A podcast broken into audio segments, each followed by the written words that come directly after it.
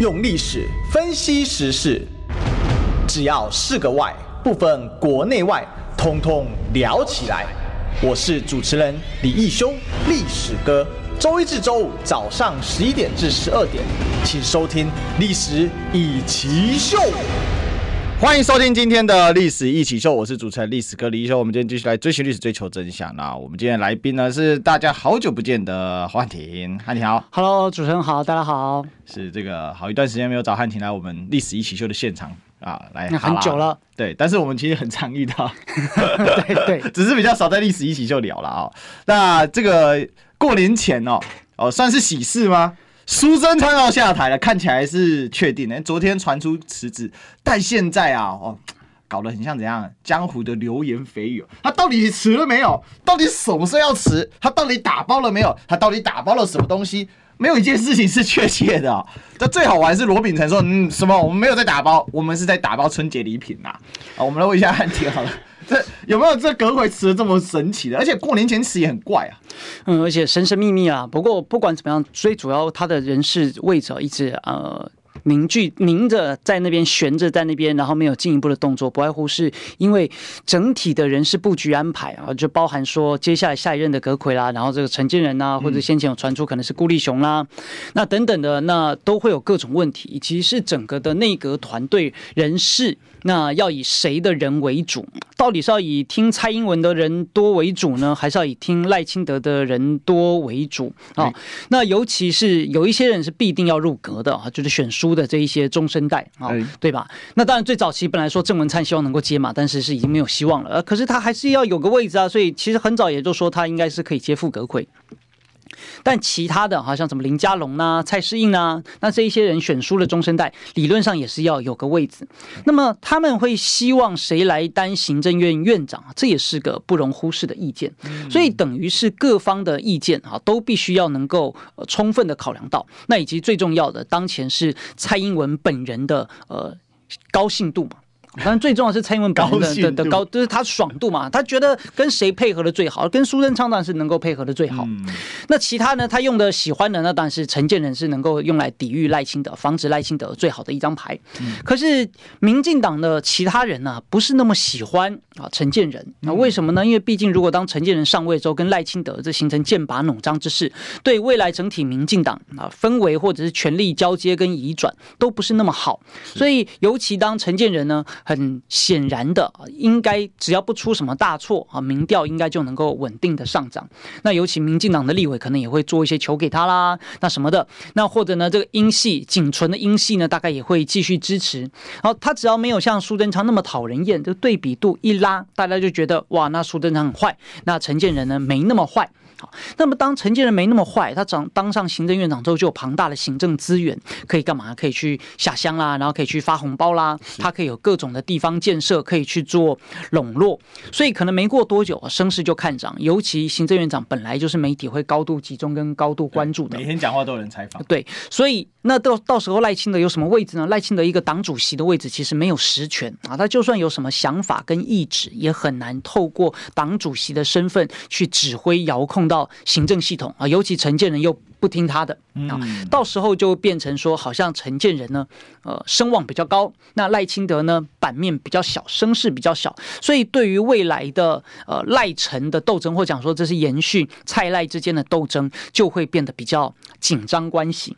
那这是整体民进党啊都没那么乐见的。所以为什么陈建仁的任命会卡比较久，就是在于这一块。那可是呢，你说那好吧，那陈建仁会让赖清德担心跟紧张，那这没有别人可以用啊，对吧？你不能继续让苏贞昌留着，苏贞昌留着会让全体台湾人都更加不爽啊。对，那再加上呢，嗯，这个你还是要听从蔡黄的旨意，蔡黄还是觉得啊，你一定要用自己人嘛，对吧？就算大家都讨厌，那可是呢，这蔡黄才是。老大啊，对啊，蔡黄才是老大。这你们虽然讨厌陈建仁会斗赖清德，我也讨厌赖清德斗我啊！什么，我就是要斗赖清德，那怎么样呢？好，所以当然就是要用陈建仁啊。毕竟呢，民进党内部会有一些风风雨雨啊。依照蔡英文的个性，那就是关我啥事呢？对吧？我要下台啦。我死后洪水滔天，与我何干？对，与我何干？他就是这个人嘛，他就是讲说，二零二四之后呢，都是下一辈的事情啊，他他都不管的。那当然，就理性思考来看呢、啊，理论上呢，蔡英文越快的将他权力交接给赖清德，那对民进党明明年的选举当然是越有利，等于能够快速的整合。但可是呢，他越快交接给赖清德，他就无权嘛。对，所以他如果要保未来，他就保不住现在。啊，他他要保现在呢，那蔡赖继续斗啊，然后呢，这个越紧张越没有办法快速整合团结，那很可能下一届就国民党或在野党当选，那赖清蔡英文呢就更没有未来。所以这是一个理性思考，你知道你要保现在还是要保未来？你只有保未来，你才能够保得住现在嘛。嗯嗯，那蔡英文这种短视尽利的人呢，啊，他当然选择什么？当然选择我要保住现在的权位啊，下台之后呢，哪管洪水滔天？好，而且搞不好陈建仁有机会一搏啊。是啊，对，搞不好陈建仁有机会一搏啊，那他做说不定身世做出来啦。因为人总是会很习惯活在自己过去的幻想跟自己的成功跟优越感啊。蔡英文一直都活在他自己八百一十七万票跟抗中保台能够大幅成功，所以呢，他在选前啊、在九合一大选之前才会到处去讲说，好不好？这一票就是支持蔡英文啦，对不对？啊，结果发现大家都不支持他，那 给了他严重的打击。但是呢，又透过兵役延长啦什么的，然后以及很多台美关系的一些操。作手腕，他突然又渐渐发现，哎，好像他又复活了，哎，又可以复活了啊，名计可用。对吧？这个果然只要老美帮忙啊，哎，好像都可以。本来很担心说延长兵役啊，大家都反对，结果发现了，哎，好像大家都支持啊。那国民党也没反对啊，那好吧，柯文哲也不反对啊。那全台湾大概只有赵少康跟侯汉廷会反对，没有没有，还有很多朋友啊，还有很多朋友啊。那他大概也不知道我是谁啊。蔡英文就是那个就是也没什么了不起嘛，所以呢又渐渐很高兴，很高兴之后干嘛呢？那我的权力就不用那么急着下放了。看国民党也没有很团结啊，对不对？朱立伦蠢蠢欲动啊。然后柯文哲啦、郭台铭啦，然后个个都有一些动作啦什么的，那说不定啊，就当国民党当在野势力没有快速的组合起来的话，是那么对蔡英文来说就没有迫切的程度去跟赖清德做整合，民进党整合的程度就没有那么快。你国民党都没整合好，我整合好干什么？所以国民党或者说在野党势力整合跟团结的越快，那么民进党赖清德的地位就会越强。那现在显然是在野党仍然属于一盘散沙的阶段，所以对于蔡英文来说，那那就就给陈建仁一个机会嘛。我干嘛一定全部都要支持赖清德？我干嘛那么快就把我权力下放？对吧？照这样来说，关键造成陈建仁可会阻隔的人。那不就是朱立伦 呢？哎哎哎，这个推论可能好，好像说得通，很通对吧、啊、这个结论好像说得通。好，那所以实际上啊，这个权力的博弈，它当然是交互影响的啊。那所以蔡英文呢，尤其呃，尤其呢是苏贞昌的下台，就可以倒推说，在先前所谓发放现金的这件事情，苏贞昌的抢先宣布到底是。他自作主张先斩后奏呢，还是其实是蔡英文允许，然后让他宣布？嗯、那么从他下台就可以看得出来啊、哦，原来苏贞昌可能是先斩后奏啊，竟然发钱这件事情都不跟老娘讨论，所以老娘才火了，不得不把他赶下台。嗯嗯，不过这里有另外一个说法，因为呢。昨天又有一个消息是蔡英文舍不得苏贞昌下台，我不知道汉庭有没有看到这个？就蔡英文还在犹豫，他忧虑什么？大家压不住哦，只有苏贞昌可以压住各派系。那那个，所以呢，现在还在等，还在等，好像这个怎么讲呢？毕节你知道吗？就出不来，就等了很久，跟在那边。所以这个也蛮有意思，因为感觉起来确实应该是苏贞昌先斩后奏，但是看起来蔡英文没了书好像也不太行那种感觉。因为是这个。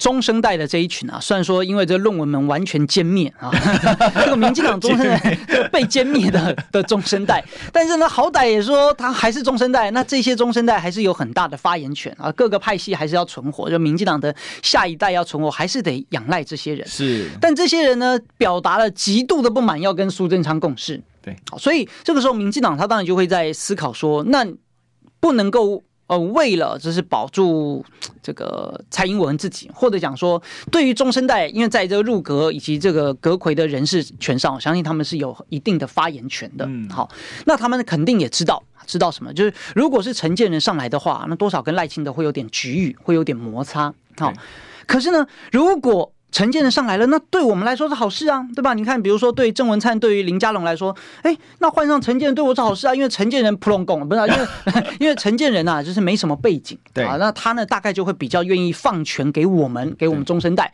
苏贞昌就大权一把抓，然后这个谁都拿他没办法，对吧？然后就是讲话也这个乐乐色色的啊，乐乐色色，所以呢，大家也不想跟他共事。好，所以你就想，如果你是这个郑文灿啊，如果你是啊林佑昌，如果你是林佳龙，你是这些准备要入阁的人，你怎么想？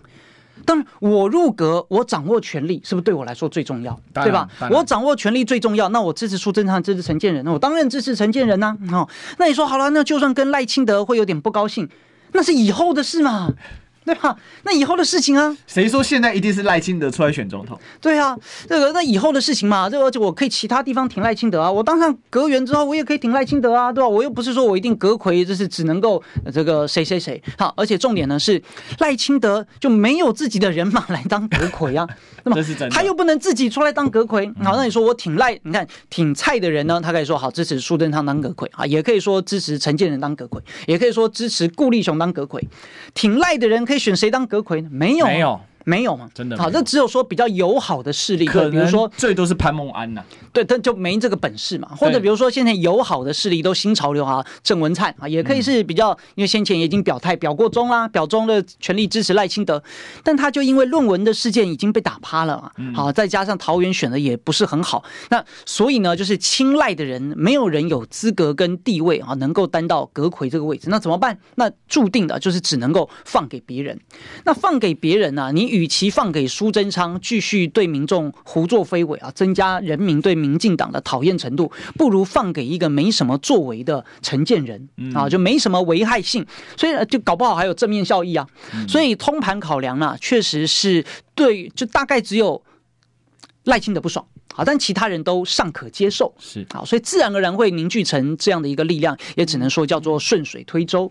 但是对于苏贞昌而言呢，他当然是不想走，好，那他当然是不想走。现在那个什么胃瘤啊，这个什么什么感伤啊，那全都是鬼扯啊。那这种鬼扯的程度，大概就跟蔡英文蹲下来看那个兵役是一样的 的虚伪，对吧？虚伪真的是虚伪，虚伪，虚伪。你知道为了这一张图，我还特别去看了那一个节目，嗯，那个是在某知名大。网站所开设的节目，然后我就看到，唉，大家知道总统府副秘书长黄崇彦，嗯，他讲了一副，哎，我想说，大哥，你谁啊？你你现在哇，你光威玄天呐、啊！我的天呐、啊，那正大光明匾挂在他头上吗？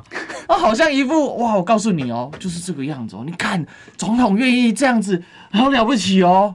嗯，哦，我的天，真是受不了！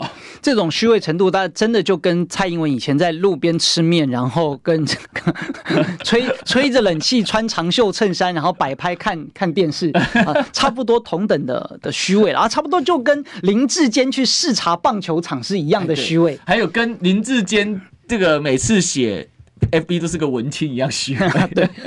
哦，总而言之，就是苏贞昌当然自己是不想走啊，因为从他前面的很多发言都可以知道，他态度变得比较软了、啊。他这个对民众啊，然后或者对在野党相对比较没有那么凶。那甚至呢，又你看先前我们嘲讽他在做那个抖音风格的影片，对吧？那他就是要回顾自己政绩。那如果早就要下台的话，你做这些东西干什么？好，那你如果早就要下台的话，你干嘛要对这个人民的态度比较软啊？你想要争取大家的支持啊？然后甚至呢，对这个所谓的治安，然后对警政呢，也做出了一些动作。那为什么？就是希望自己能够继续在位。好，那或者说他为什么要主动的抢先宣布要发钱，也是希望能够增加好感度，减少厌恶度。那每个都搞砸了，结果没想到呢，哈，是都都做不好啊。对，所以只能说这叫做报应啊！啊，真的，真的说这叫做报应啊。因为这个，我我我在想这个事情，就是说苏贞昌要抢先发钱，但其实根本没这笔钱，不是还要举债吗？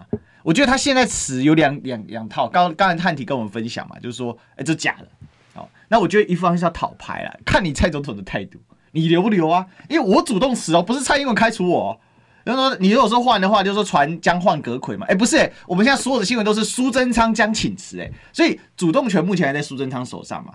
那但是第二个就是我背后啦，哈，就第一个你看你留不留，看起来蔡英文还是。觉得如果苏贞昌可以压住各派系，也不是坏事啊。好，那第二个就是倒过来想，哎，搞不好后面的怎样？山雨欲来风满楼，老子先闪再说啦。那这也可以玩个三辞三让啊。哎，可以耶，可可以啊，可以可以。那个司马昭要就即位的时候，好几次。对对，我们就可以看看到底能够有多虚伪嘛。所以，而而且我真的觉得，是因为我现在对这种民进党内部的人事更迭啊，说真的提不起太大的兴趣哦。为什么？就是看这个东西啊，不如去看动物世界。那你反正也差不多吗？你最喜欢看这种政治斗争，不是吗？不是，因为现在有更重大的事情啊，就是呃，因为我最近自己的一些读书啊什么，然后跟大家分享一下我。觉得自己读书，或者是讲说我们观察时事评论的一个乐趣所在。就有有一次，这个就近期大概有大概有几次啊。我先讲，呃，像以前呢，在二零一七年啊，当时呢，我就开始研究像是一些呃国际金融。对，好，国际金融，然后呃，跟政治之间的关系。那因为以前呢，对这一块比较不熟啊，所以呢，就是反正读了很多的书，然后看了各种的名家的评论。那我怎么样才能够证明说，哎，我好像读的真的是对了呢？那你怎么知道自己讲的是对了呢？就是当某一个事件先发生，然后呢，我做出了某一个评论跟判断之后，我发现，哎。名家讲的跟我想的是一样的，哎，这个可以，这证明说哇，我们真的是读到有一点味道了。是。好，那么近期也是一样，就是我对于这所谓的呃中美关系啦，或者台美关系啦，然后这个陆美台的关系啦，或者呢是这个前一阵子的一些兵棋博弈，哎，我发现呢，我自己的判断竟然跟一些我崇拜的或者讲说我觉得很了不起人的判断不谋而合。那你头发有变少吗？不是，这个欲练成功必先秃头，是吗？我还以为讲说，哎，你是不是推测说那个我讲的那个名家是秃头的人？哎，其实是一样的，一语双关啊，一语双关。其实都有，因为我发现很多名家都有秃头，因为不不止台湾的，当然也有也有大陆的，啊，就是也有也有一些日本的，然后就发现，哎，我的一些判断竟然可以跟他们判断，就是而且是。几乎不差啊，所以这算是读书的心得的很开心的地方啊！读书之乐，乐无穷啊！绿满窗前草不除，哎哎哎，可以可以，很怀念的一首诗哈，就读书之乐。哎，但全诗怎么背我已经忘记了，你你记得吗？你看临时大考验，我真忘记了。叫山明水秀好风光，绿波荡影惹宣扬。哎，好像不是这一首，是吗？啊，完全不是啊！刚刚完全是乱 乱背的，背错了，糟糕了。好了好了，我们继续回到回到主题啊。前面是轻松讲，所以我对民进党内部的这些人事斗争啊，这兴趣是比较比较低下啊。而且因为就是这些东西真的，这些人真的很低下，层次很低。对，这层次很低，所以我的兴趣也就很低下。哎，这是我这是我的恶趣味。嗯，因为他们所有的斗争，其实你都可以看出那个人物的某种典型。那就很像历史，就是因为我这阵子大概看两两三个时段的历史比较多，一个是看那个三国的，那另外一个看这个这个中晚唐，然后另外一个看那个宋朝的，然后这些看看呢，你就你其实看多了，你真的看出一个脉络，人家看出一种人物的极端典型。那我最近就看着，我就说苏贞昌他终于找到他的人生的转世，你知道吗？哦，他就是来俊臣在世啊，你知道吗？就这个好权酷吏哦，好权的酷吏，然后能够把女皇的事情办得妥妥帖帖，所以让他站得稳稳当当，嗯、你们很像。我就我当时我后来就突然想到复盘了一下苏贞昌这四年的阁揆经验，我想当苏贞昌接受了这个阁揆任命的时候，他终于认清楚，你知道吗？哦他不是什么唐宗汉祖，嗯、他就是来俊臣呐！哎呀，这我们历史课有学，哎，这不，这不是所有人都知道来俊臣是谁啊？对，厉害，厉害，厉害！对，唐朝，而且武则天的酷吏。好，我刚刚看到这个，我们的小编很认真在搜寻这个“读书之乐，乐何如？绿满窗前草不除”，到底全文是什么啊？对了，蹉跎莫遣韶光老，人生唯有读书好。读书之乐，乐如何？绿满窗前草不除。哎，好久了，好久了。哎，小编有学问，小编有学问，小编不是他这。以前我们那个国立编译馆的时候，有有有有学有收录，哎，会不会都删掉了？现在有没有不知道？哎，真的，等到我小孩读书的时候，不知道 再过十几年，不知道到时候还会留。可能要这个真的，我不想让小朋友读到那个，就是去。就是去中化台独的教科书，好可怕！不知道他们教科书会教什么。还有这种什么建构式数学，我看也是觉得很莫名其妙。哦，那个真的不行。还有，不然就是这种所谓用用国字额外再去拼闽南语的这种文字，然后这什么台语课本的，完全莫名其妙，会讲台语完全看不懂。那个真的很扯，因为因为我阿妈她是读汉文诗起来的，我、嗯、我我我阿妈的爸就我阿昼，嗯，他本身是诗人，在嘉义那边有组组诗社，当时是属于奈何的晚辈，他们会一起写诗。然后他有留一些他的著作，那里面根本没有一个字你不会看不懂的。嗯、他们说那个叫汉文汉音，就是说汉文用汉音发，嗯，那国语是国语，国语就四音嘛，汉文汉音就是中原古音，对对对，然后它其实就是闽南话里面，因为闽南是七音半，中原古音是八音八音半。那现在保留最多是粤语，只是它粤语又有变音，所以大概是这样。所以这这这都自创自创史，搞不懂他们在想干嘛。就是乱搞，我真的不想让我的这个小朋友去这个去读这些有的没有的。如果 怎么办呢？那怎么办？送去大陆读书吧，小朋友送去大陆，或者只能读私立。没有，我们要反攻总统府，我们支持汉庭选总统。所以如果我们当上，如果我成为执政党的话，我们一定会把这教科书全面改回来，全面改回来啊！所以我们现在可以开始高喊了：“侯总统好！”没有那个，你看绿绿营一定就会抗议啊！你怎么可以？我到时候一定就是把这个什么本土语言呐、啊、大幅降低，哦，大幅降低，就是。跟韩国语讲的一样，学校就是教中文跟教英文啊啊！如果要再教的话，顶多再教第第三个就是西方的语言，嗯哼，啊，或者教日文都可以。其实我觉得应该要开放选修啦。因为像像我们一直很想学美式教育嘛，那美国其实都从从国中开始，他们没有国中啦，他们就是到他们到到了这个小，就是他们是小学结合中学嘛，那他其实到了大概中段开始就已经都是自我选修，那语言你可以自己选啊，嗯，你你自己选嘛，那这选选就选几个类类门，那学校规定就是你要几个类门选完，那我觉得这样子会比较好，因为因为不会像现在，你现在现在很好笑啊，那客家人你把他抓去学闽南语，那。那如果这里是客家中，他明明是闽南人，你把他抓去学客家语，那当然在原乡更扯。原乡的话，他明明可能是少数，可能因为有一些，比如说卢凯族住在台湾族的聚落里面。但是因为那里没有卢凯语可以学啊，所以呢，把他抓去学排湾语，就是这你会很黑的问号。现在政策是很奇怪，就母语就是在家学啦，对啊，就而且母语就是基本上我这边要讲不可以，它就是作为文化资产可以保存，然后呢可以推广，但不能够变成其他人的义务学习。嗯哼哼哼，对吧？如果绿营觉得说，哎，要强迫我讲普通话，啊，强迫我讲国语是一种压迫。那你现在强迫大家学闽南语，不也是压迫吗？然后你强迫大家都学原住民语，这就不是压迫吗？那也是压迫啊。那如果都要压迫的话，那就要考量。人家说，那你看什么都是压迫，都可恶。好，如果都压迫都可恶，那我们要学什么？那当然就是学人多的、使用多的，然后跟学有经济价值的。就是这么简单嘛？这社会的发展本来就这样，一定会有语言会被消失，一定有文化会被消失，但换来的是什么？换来就是各种文化的交流能够更便利，整体人类的文明能够更进步。那当我们意识到了消失不好啊，很可惜啊，一定有它既有的价值，所以能保存、能研究、能学习，但是不能够强迫啊。那尤其是什么？如果认政治化，而且如果认真学，比如说认真的去学闽南语啊，认真的去学原住民族的语言也很好。但是现在台湾的这个教科书就乱搞嘛，就乱拼凑一堆文字，就自以为的发明一堆文字，根本不需要，因为实际上闽南语读的就是就是中文嘛，就是读我们汉字，他只是把汉音汉字用的不同的发音，你就是组合起来了。对对对，好了，哎，你看我们的真能聊啊，是吧？从苏贞昌聊到来俊臣，然后呢，可以再聊到这个这个语言教育的问题。哎、欸，其实这真的可以值得好好开一集来讨论的。但是整体来讲啦，我是觉得太迷样了哈。一个当了四年多啊，其实是什么呢？是台湾民主化以来在任最长的阁揆啊，结果他现在到底要不要下台啊？比这个无理迷雾还要迷啊！比这个这个恐怖大师啊，不是有一个这个史蒂芬金的 The Mist，史蒂芬金的迷雾惊魂，还 还要惊魂，到底会发生什么事情呢？我们广告回来继续聊。你知道吗？不花一毛钱，听广告就能支持中广新闻。当然也别忘了订阅我们的 YouTube 频道，开启小铃铛，同时也要按赞分享。让中广新闻带给你不一样的新闻。用历史分析国内外，只要是个“外”，统统聊起来。我是主持人李一修，历史哥，请收听《历史以奇秀》。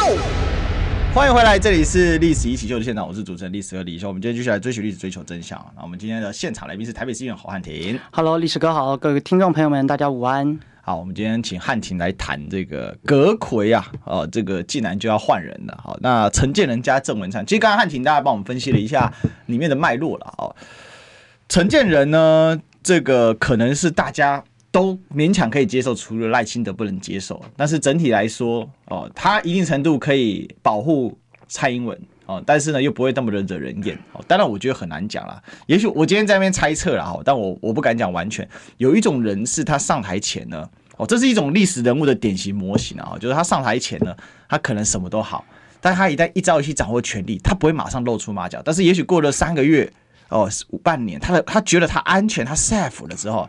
那他的真实的样貌会完全露出来，到时候会有个极大的反差。好，这一集先存起来。好，那以后要是打这个预言失败的话，欢迎大家打我脸。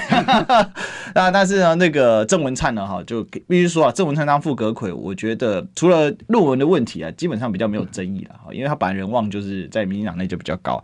但是这后面还牵扯到一个问题啊，就是这后面美国人有没有？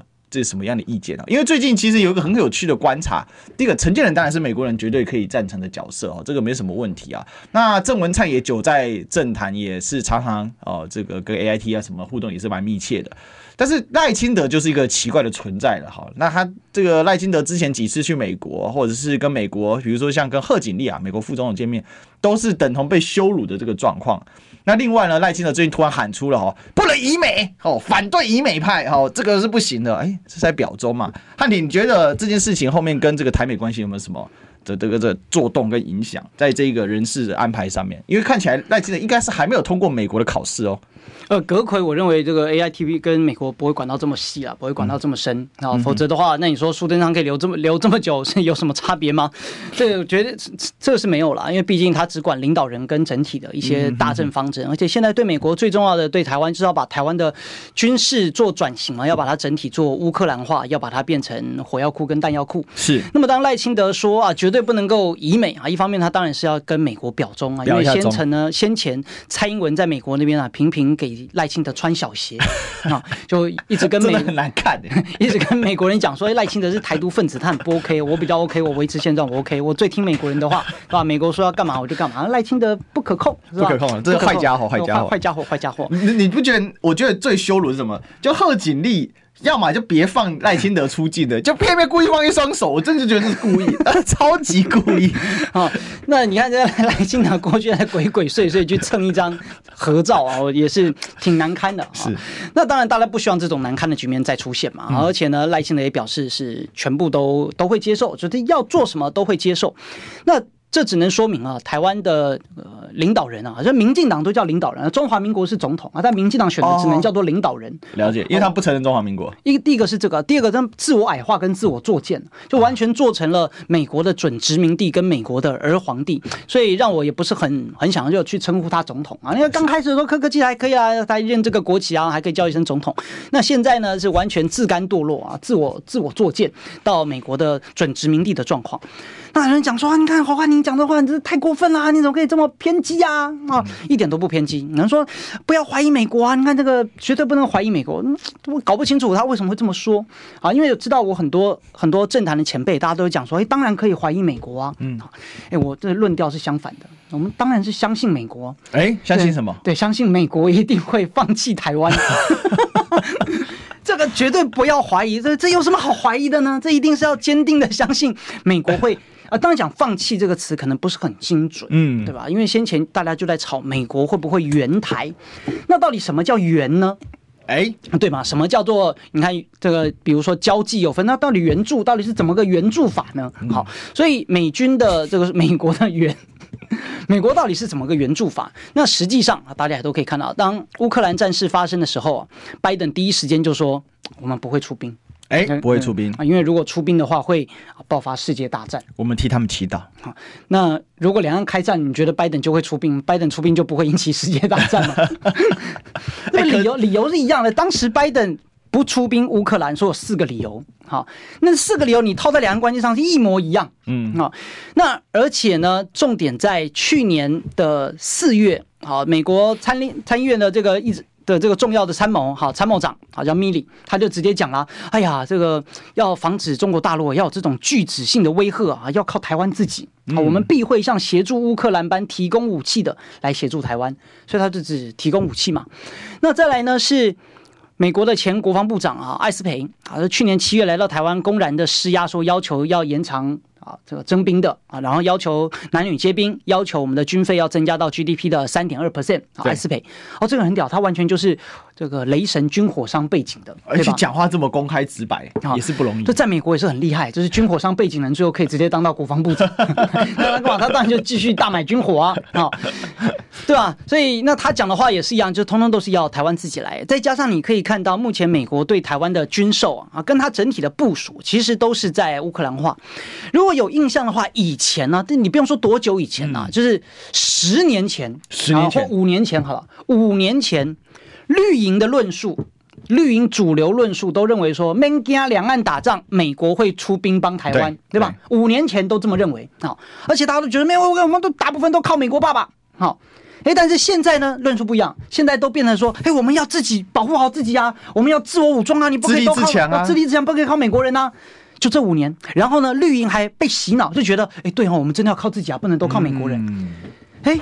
这其实这个转变，大家没有发现是一个很大的改变吗？迅速的 switch，迅速 switch，他马上跳过去，好像也没有感觉。对，而且你不觉得有有问题？对，而且绿营的支持者觉得说，对对对，我要付出啊。好，可是你不知道你到底要付出什么。嗯、就每一个人呢，呃，这个都喊说，对呀、啊，你看这个两岸如果有事情，我们当然是要自己努力啊，自己努力干嘛？自己努力当炮灰嘛。这些这些努力当炮灰，你看美国出售给台湾呢？如果如果我们从呃这个像昨天的前几天的那个兵推啊，我们先回到台讲那个兵推好了。是好，CSIS。好，这个兵推呢，我们认真来谈啊。首先我们要知道这是它的一个背景，是就是它当然是有人出钱要做的。好，这一次的兵推是谁做？因为像兰德智库啊，他也有在做兵推啊，五角大厦做兵推，很多都有做兵推。好，那有几个有趣的分分界点呢？大约在去年裴洛西来台之前所做的兵推啊，大部分从二零一五年开始都是大陆赢。对，哎，可是裴洛西来台之后呢？你看像这一次做的，哎，就是大陆输。哎，为什么呢？因为去年裴洛西来台，大陆围岛军演之后啊，发现雷根号跑了。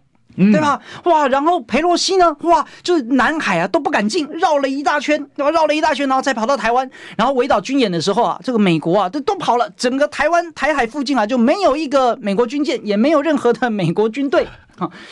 所以，那你看台湾人当然就看不起嘛，台湾人当然就觉得你假大空、纸老虎，甚至也觉得民进党反中是纸老虎。好，那台湾会这么看？你说世界各国是不是也这么看？对，也会这么看。所以呢，你看接下来的兵推，当然要制造一种结果。而且，哎，我美国还是 OK 的。嗯，啊，这个兵推是释放这种讯息，主要的目的啊是认知作战。那第二个最主要的，还有一些主要的目的呢，就让我们进段广告。哎，哎，小编没有 get 到。哎，小编就让我们进段广告。听不够吗？快上各大 Podcast 平台搜寻中广新闻网，新闻还有精彩节目都准时推送给您，带您听不一样的新闻。中广新闻，用历史分析国内外，只要是个“外”，统统聊起来。我是主持人李易修，历史哥，请收听《历史以奇秀》。欢迎回来，这里是历史一奇秀的现场，我是主持人历史哥李修。我们今天继续呢，来追寻历史，追求真相。我们来欢迎今天的来宾，台北市议员侯汉廷。好，历史哥好，所有的线上听众朋友们，大家午安。好，刚才汉廷 Q 广告失败，有点失望，这样子。你放心，最后一段广告是硬框，所以他一定会成功。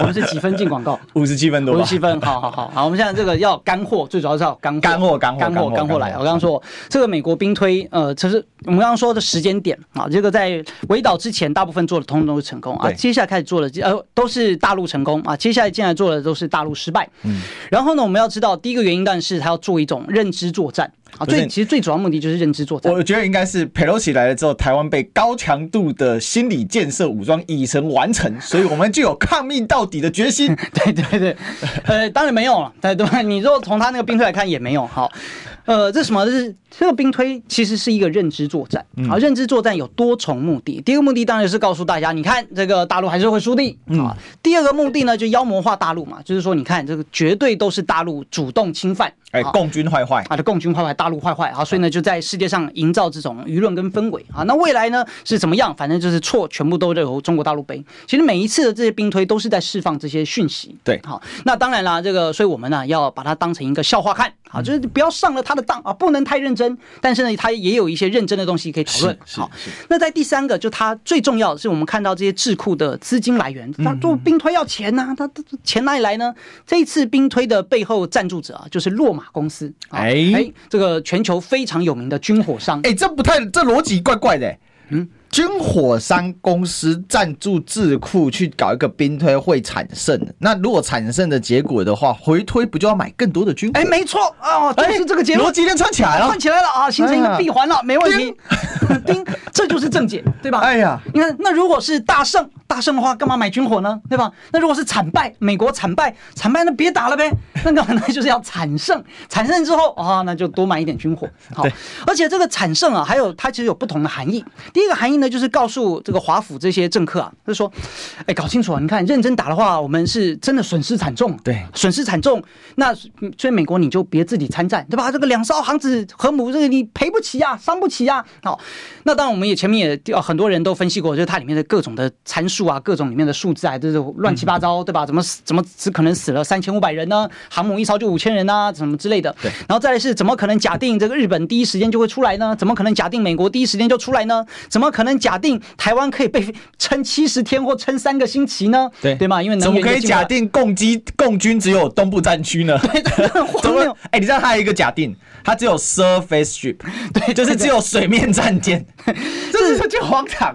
这哪哪有这种假定呢？假定这大陆只出动东部战区，假定大陆死了一万人，然后就觉得哇，死伤惨重，不打了，对吧？韩战死了多少人呐、啊？牺牲多少人？其实他这个假定还有一个更奇怪的，因为我们知道战争哈，在中文里面语境可能不是很很精确，但是我们如果认真讲，是分成战，有很多个战役构成战争哦。战役在英文里面叫 battle，然后战争是 war 嘛。他是写 The Fast Battle of the World，这是第一战，第一战是这个战争的第一战，然后产生一一开始，对对对，对，那所以肯定还有后续，或者是说他也没有兵推到，那到底怎么样叫结束？为什么大陆？走了就牺牲了一万人，就就就结束了，那肯定会继续啊。是，然后那为什么呃北韩不会有动作吗？俄罗斯不会有动作吗？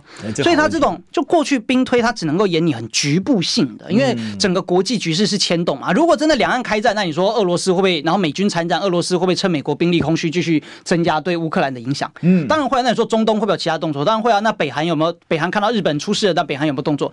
都会有，都联动。但兵推就推不到这些东西。好，而且呢，最荒谬的假定就是，既然假定台湾。可以撑七十天，他他都不知道台湾能源其实撑不到两个礼拜。好，所以总而言之，为什么会有这么多荒谬的现象？因为他就是要以果来导因嘛。是是，他以果导因，他的果已经确定了，就是要制造一个大陆攻击，然后呢，美方是属于惨胜。哎，那惨胜之后才能够跟军火商来要更多的钱。好，那我们刚才说了，他这个惨胜呢，已经有一些实质的建议啊，给美国的建议，比如说他第一个啊建议说，哎，台军呢啊要能够这个更快的有效遏阻共军的这个侵犯啊，要这个这个减少他能够这个登陆什么的。哎，那其实这他的四个建议其实都是美国的既有政策啊，这个就是可以认真看，就是美国正在做的事情。那像什么呢？就美国卖火山布雷嘛，对，就是卖地雷啊，要在台湾买十万颗地雷，对吧？哎，民进党同意了啊！你看要买地雷，好棒棒。民进党当初阿扁任内，蔡英文啊担任行政院那个副院长的时候，才通过了去除地雷的条款。好，结果现在蔡英文任内呢，自己主动要买地，要埋地雷，那明显就是要让台湾变成战场啊，让台湾的后代子孙呢，全部都充满地雷。对，好。那第二个呢？他讲说，你看，要求美国要能够及时的啊控制日本、美日的协防，那这也是目前正在进行当中的事情。那在向他提兵推建议第三点啊，说美国要加强什么远程的这个攻击能力啊，这也是事实。那关键呢是第四个，他讲说呢。哎，我有点忘记他第四个讲什么，糟糕，突然突锤。你是说他前面几个布雷，然后嘞？就四个前提，就兵推他有四个建议前提嘛，四个条件。四个条件，好，那就总而言之，就这四个条件都是美国目前正在。正在做的都是既有的政策。那么面对这些既有的政策，如果我们配合上他的呃这个所谓出售给台湾，就可以发现，哎，以前我们都认为，如果两岸一旦发生战事的话，叫干嘛？叫做阻绝于境外啊，是应该要阻绝于境外啊，或者是说，如果趁这个所谓的大陆这个渡海的时候，要半道而击之啊，美国应该是这个样子才做啊。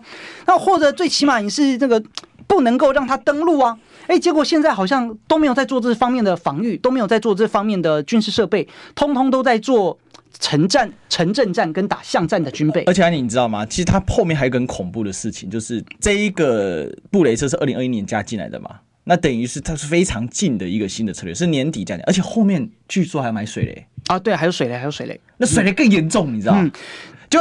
老共不用演习围岛，他就直接就可以自，我们就自绝于外了。因为一旦水雷下去，哎、欸，各各位这个听友报告，如果他我们一旦水雷下去，我们连渔船都出不去，嗯，一出去就砰就再见了。水雷是很严重的问题啊。那现在大家就在猜嘛，因为之前麦卡锡就是美国的新的众议院院长，他八月可能会来。那他八月来的时候，大家就在猜了，哎、欸，上次是围岛军演，这次是不是丰台军演？可能会有，因为如果麦卡锡要来的话，肯定这个情势会再更上一层楼了啊。那当然打仗是不会打，但是今年的情势会比去年更加的的严峻啊。打仗是不会打，因为今年大概美国也没有想要让台湾打。那所以你这个话是不是讲的怪怪的呢？不是啊，因为真正希望让两岸发生战争的不是北京嘛？那北京习大大在二十大讲的那么清楚，代表整个共产党都说了要尽最大的努力来争取和平统一，尽最大的诚意争取和平统一。对大陆来说，当然是希望。和平就能够达到他的目的，那可是呢，呃，和平不是美国的目的啊，对吧？所以美国当然是看到了俄乌战事之后啊，彻底转变了他的想法，当然是希望乌克兰能够消耗俄罗斯，那台湾也要能够消耗中共的战力，这就是美国最大的目的。对，所以两岸如果会发生战争啊，最大的罪魁祸首跟最大的诱因就是美国。就只有美国拱火，然后导致两岸发生战争。那偏偏台湾就有个傻子叫民进党，对吧？哎，非常配合美国，他说那巴不得就是台湾整体乌克兰化。哎，奇怪，人家在那边堆这个木炭，然后点火星，我们在旁边扇扇子啊。呃，对蔡英文跟赖清德来说没有关系，为什么呢？他们觉得自己可以像泽伦斯基一样啊，就是扬名国际、扬名青史，对吧？留下历史定位。至于台湾这个多少的生灵涂炭啊，这个哪管洪水滔天。看，我有一件很好奇的事情，就是你还记得以前马总统常常被人家骂卖台嘛？嗯，那这一个关键是因为他有绿卡，对。那可是赖清德是他的他的孙女哎，他的女儿全部都在都在美国哎，为什么就没有人去怀疑他？他因为他支持台独嘛，就是绿能你不能 是这样子吗？好，所以我认为今天呢、啊，要台湾人要非常明白一件事情，就是真正希望两岸开战的是美国，对吧？真正希望两岸人呃，就是台湾死的越惨越好的还是美国啊，因为美国才能够呃借此呢来。发动舆论谴责跟制裁中国大陆，所以有人说怀不怀疑美国？当然不怀疑啊！我非常相信美国要消耗台湾，要让台湾当战场，人民当肉盾，来消耗中共的战力，来维持美国继续的霸权。对，好，所以我非常相信美国要利用台湾的决心，非常相信美国军火商要赚台湾钱的决心。好，那当然有绿的讲说，哎，你看这个，我们本来就是要这个，就是就是对啊，我们要保台啊，应该保台啊。哎，不是啊，这个北京没有要攻台啊，说攻台是个假议题啊，攻台是个假议题，大陆要的是和平统一啊，嗯，对吧？那可是呢，呃，尤其我们比乌克兰还不如啊，因为美国给乌克兰武器是无偿的，然后台湾还要自己买。好，然后呢，台湾的 这个本来有一百亿的军援呐、啊，对对，到后来又改掉了。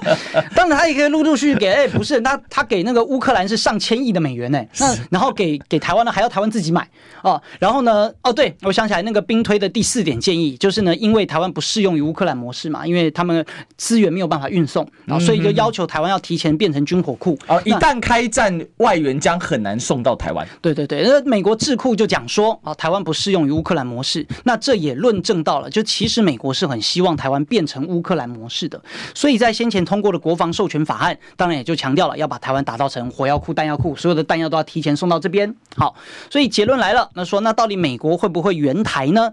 那当然会援，怎么个援法？不外乎就是继续提供武器，嗯，提供武器，或者呢，好，然后呢，国际上帮你支持一下喊喊声，然后呢，把蔡英文跟赖清德或活着的民进党啊送到美国，好，然后继续在国际上一起骂骂大陆，好。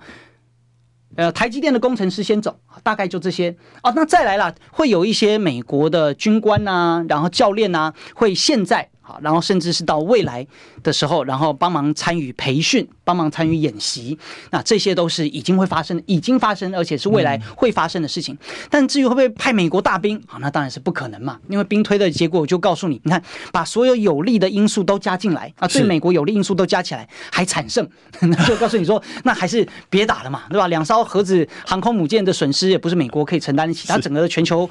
威信力都会大幅下降。好，所以呢，实际上会造成两岸开战的重要因素就是美国。是，好，当然一定有绿营的人不高兴。嘿，那你要谴责大陆啊？好。诶，如果谴责有用的话，那民进党到现在怎么还没有办法解决两岸问题呢？诶，好问题。你光点可以啊，好，跟你谴责大陆好坏坏，那大陆要和平啊，对吧？公台是假议题，大陆一直要的是和平统一，是美国希望大陆武力犯台。嗯、哼哼哼，什么样的状况有可能会导致武力犯台呢？比如说，美国主动宣布台湾独立啊，比如说美国啊，为什么是美国主动宣布台湾独立，不是台湾自己宣布独立吗？民进党哪敢呢、啊？诶对吧？而且没有美国允许，民进党哪敢呢？嗯，对不对？好，那就像先前蔡依瑜不是提出要修法，要把国家统一前几个字删掉吗？那撤案了，对吧？现在太危险。嗯，那怕什么呢？他说他是熟啦，或者更早以前哦，对吧？这个二零零三年陈水扁还在执政的时候，当时要修公投法，修公投法说我们可以把统独公投也可以变成人民公投的项目之一，国民党全部都同意啊，结果民进党自己不敢投票，民进党全体弃权。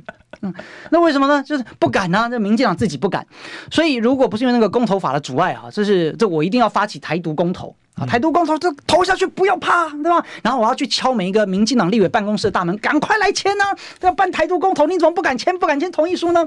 孬种！好，那实际上是这个样子。好，所以呢，是美国会主动宣布台湾独立，或美国主动承认，或者呢，美国你看，不仅是麦卡锡来，好，可能未来川普选中了，川普也要来啊，那川普也来啊。然后或者呢，来到了台湾之后呢，然后又发表了大幅支持一中一台的演说，好，然后呢，或者说就鼓励台湾人勇敢跟中国对干。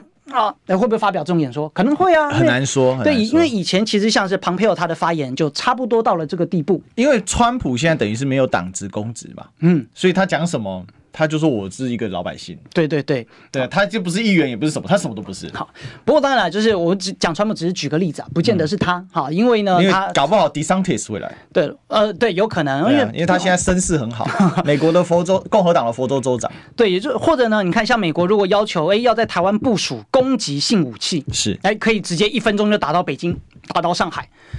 那你说能够容忍吗？大陆能容忍吗？当然不能容忍嘛。所以，哎，这个不是没在做哎。他最近最近有一个新的说法是，他要在与那国岛。与那国岛是哪里啊？就是这个。琉球列岛的最靠近台湾的那一个，就在台湾的东部外海，哎，放了很危险啊！对对对对对，好，这样，所以实际上呢，就看大陆的怎么反应嘛，是，就看大陆反应。那当然，因为像是日本啦，像是韩国啦，或者像菲律宾啊，面对美国的施压，其实都会有人有勇气说不。嗯、但是在台湾最悲哀悲哀的就是民进党永远没有跟美国说不的能力跟勇气，对吧？开放莱猪啊，yes yes yes，, 对吧？这个买军火啊，yes，然后把台湾列为汇率操纵地区啊，yes，然后呢，苛征关税啊，yes，, 反正呢。什么？惩罚轮胎，对，然后买波音啊，然后 OK OK，对吧？那但是我们可以换到什么？就什么都没换到，然后可以换到就是美国一给你一张好棒棒贴纸，哦，蔡英文给你一张好棒棒贴纸啊，你证明你是美国的代理人，这怎么很像我儿子在幼稚园拿到的东西，对吗？那或者呢？你看，呃，这个美国今年九月呢就要再派官员过来啦，然后可以直接进入到我们的行政跟立法部门，啊，而且呢可以直接指挥东指挥西，可以要求看东看西，把所有的军事机密通通都看清。看清之后呢，就决定说，哎，那你们的军事很显然的还不够啊。如果要打大陆的话，显然这些军事设备是不够的。然后再看你们的财政部，看你们的央行啊，台湾很有钱啊，继续买，继续跟我们美国买啊。那 这就是美国人来台湾要干的事情。然后民进党呢就全盘接受。哎，所以其实我们刚才听汉庭在一封分析之下，这阁揆要换谁，其实美国也不在意，反正你们通通会听话。对，而且更关键的问题来了，就是不要以为国民党上台就会改变。哎啊，这是一个很悲观的结论呢。啊，这个不是说不要当强国的棋子吗？嗯，话是这么讲，对吧？到了位置上，真的敢吗？那请问他有反对兵役延长吗？所以我这时候要再支持汉庭选总统。国民党有有反对兵役延长吗？没有啊，没有啊。好，那请问国民党有反对买火山布雷吗？没有，没有啊！国民党有反对买这种弹簧刀的这个无人机吗？就是它是短程的，就表明了只是打城镇战、打巷战。对，就是因为它只能飞 飞好十公里，十公里嘛。对，八十公里的那个不卖给你。好，有反对吗？也没有啊。好，然后或者我们这样讲，好，当未来麦卡锡要来台湾，国民党会反对吗？不会，不会嘛？因为上次佩洛西来，国民党也不反对，也就是说有朋自远方来，不亦乐乎。但我认为现在通通不给他反对，反而对民进党是种压力。因为他一直很期待你反对哦，对对对，那是政治操作。可是实际上上台，或我们刚刚讲了嘛，美国主动宣布台湾独立，那国民党能够有反对吗？也不能呢，对吧？所以呢，真的不能够奢望说两岸关系会往好的方向，很悲观。好，今天聊到这里，拜拜。